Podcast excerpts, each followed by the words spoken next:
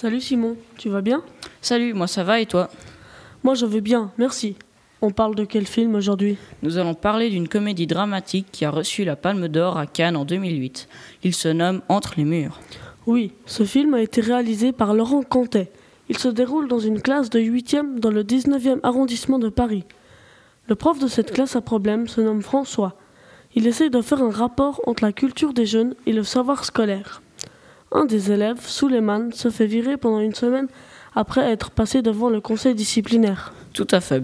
Et le prof tente de lui venir en aide. Cependant, Suleiman n'est pas le seul élève à problème. Il y a aussi Esmeralda qui n'arrête pas de râler et Kumba qui fait que de chercher François. Toi, en fait, tu en penses quoi de ce film? Je ne sais pas vu que je ne l'ai pas vu. Mais il peut être intéressant. Et toi, Laurent, tu en penses quoi?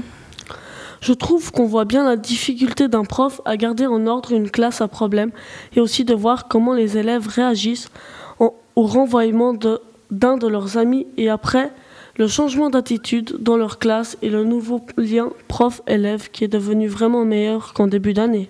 Franchement, tu me, tu me donnes envie de le voir. Tu pourrais pas me le prêter pour que je puisse le regarder?